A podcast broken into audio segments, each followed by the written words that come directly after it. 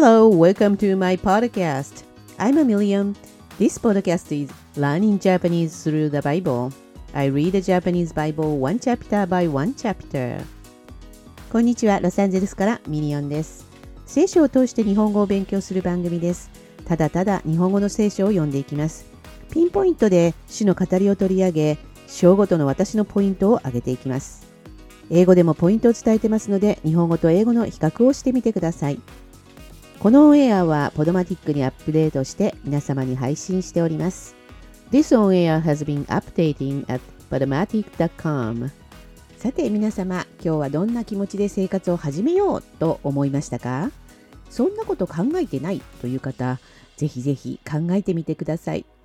私も普段は特別こんなことを考えて生きてませんが、今日はそんなことを思いながら生活しております。どんな気持ちで生きていくのか、私たちは瞬間瞬間で日々選択を強いられています。よし、今日はこんな気持ちで生きてみよう。なんて思いながら一日を生きてみるのもいいのではないでしょうか。では本日は民数記35。エリコを望むヨルダン川のほとりのモアブの草原で主はモーセに告げられた。イスラエルの子らに命じ、その所有となる相続地のうちから居住のための町々をレビ人に与えよ。またその町々の周りの放牧地はレビ人に与えなければならない。その町々は彼らが住むためのものであり、その牧草地は彼らの家畜、群れ、そしてすべての動物のためのものである。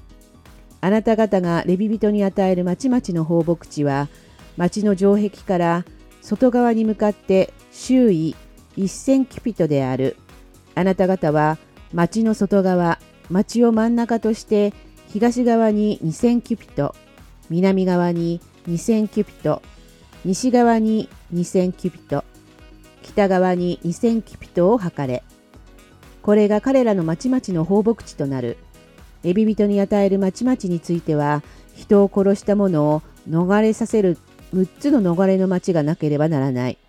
また、この他に42の町を与えなければならない。レビ人に与える町は全部で48の町で、放牧地付きである。あなた方がイスラエルの子らの所有地のうちから与える町々は、大きい部族からは多く、小さい部族からは少なくしなければならない。それぞれ自分が受け継いだ相続地の大きさに応じて、自分の町々の一部をレビ人に与えなければならない。主はモーセに告げられた。イスラエルの子らに告げ、彼らに言え、ヨルダン川を渡ってカナンの地に入るとき、あなた方は町々を定めて自分たちのために逃れの町とし、誤って人を撃ち殺してしまった殺人者がそこに逃れることができるようにしなければならない。この町々は復讐する者からあなた方が逃れる場所となる。殺人者が裁きのために回収の前に立たないうちに死ぬことのないようにするためである。あなた方が与えるべき町は6つの逃れの町で、それらはあなた方のためのものである。このヨルダン川の向こうに3つの町を、カナンの地に3つの町を与えて、逃れの町としなければならない。イスラエルの子ら、または彼らの間に在住している気流者のために、これら6つの町は逃れの場所となる。すべて誤って人を撃ち殺してしまった者がそこに逃げるためである。もし鉄の器具で人を撃って死なせたなら、その人は殺人者である。その殺人者は必ず殺されなければならない。もし人を殺せるほどの手に持てる石で人を撃って死なせたなら、その人は殺人者である。その殺人者は必ず殺されなければならない。あるいは人を殺せるほどの片手に持てる木製の器具で人を撃って死なせたなら、その人は殺人者である。その殺人者は必ず殺されなければならない。血の復讐をする者は自分でその殺人者を殺してもよい。彼に出くわした時に殺してもよい。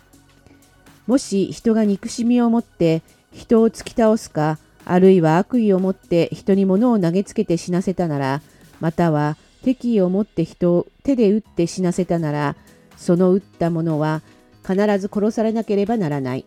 その人は殺人者である。その血の復讐をする者がその殺人者に出くわした時には彼を殺してもよい。もし敵意もなく突然人を突き倒し、あるいは悪意なしに何か物を投げつけ、または人を死なせるほどの石をよく見ないで人の上に落としてしまい、それによってその人が死んだなら、しかもその人が自分の敵ではなく、害を加えようとしたわけではないのなら、回収は撃ち殺した者と血の復讐をする者との間を、これらの定めに基づいて裁かなければならない。回収はその殺人者を血の復讐をする者の手から救い出し、彼を逃げ込んだその逃れの町に返してやらなければならない。彼は聖なる油を注がれた大祭司が死ぬまでそこにいなければならない。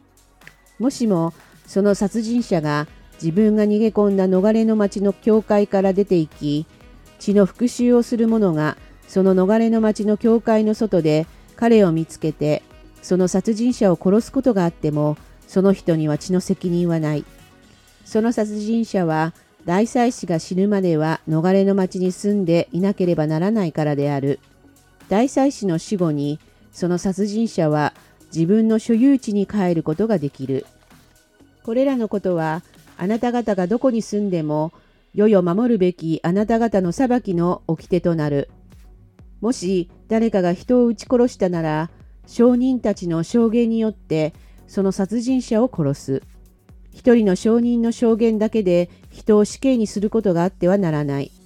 あなた方は殺人者の命のために償い金を受け取ってはならない。彼は死ぬべき悪しき者なのである。彼は必ず殺されなければならない。逃れの町に逃れさせる代わりに償い金を受け取り、妻子が死ぬ前に彼を帰らせて国に住むようにさせてはならない。あなた方は自分たちのいる土地を汚してはならない。血は土地を汚すからである。土地にとってそこで流された血はその血を流した者の血以外によってなだめられることはない。あなた方は自分たちの住む土地、私自身がそのただ中に宿る土地を汚してはならない。主である私がイスラエルの子らのただ中に宿るからである。終わり。さていかがでしたか？エリコを望むヨルダン川のほとりのモアブの草原で主はモーセに告げられた。イスラエルの子らに命じ、その所有となる相続地のうちから居住のための町々をレビ人に与えよ。このように35章は始まりました。この章は殺人者に関する掟が記載されていましたね。ここを読んでいると、主は人は殺人を犯すものなんだということをあらかじめ知っていたので、そのための決まり事を提示されていたんですね。罪人はやはり罪を犯してしまうということになるんでしょうか。さて本日のピックアップは最後の34節です。あなた方は自分たちの住む土地、私自身がそのただ中に宿る土地を汚してはならない。主である私がイスラエルの子らのためにただ中に宿るからである。Therefore do not defile the land which you inhabit, in the midst of which I dwell. For I, the Lord, dwell among the children of Israel. いかがでしたか？それではあなたにとってバランスの取れた一日でありますようにお祈りしております。では本日はこの辺で。バイバイ。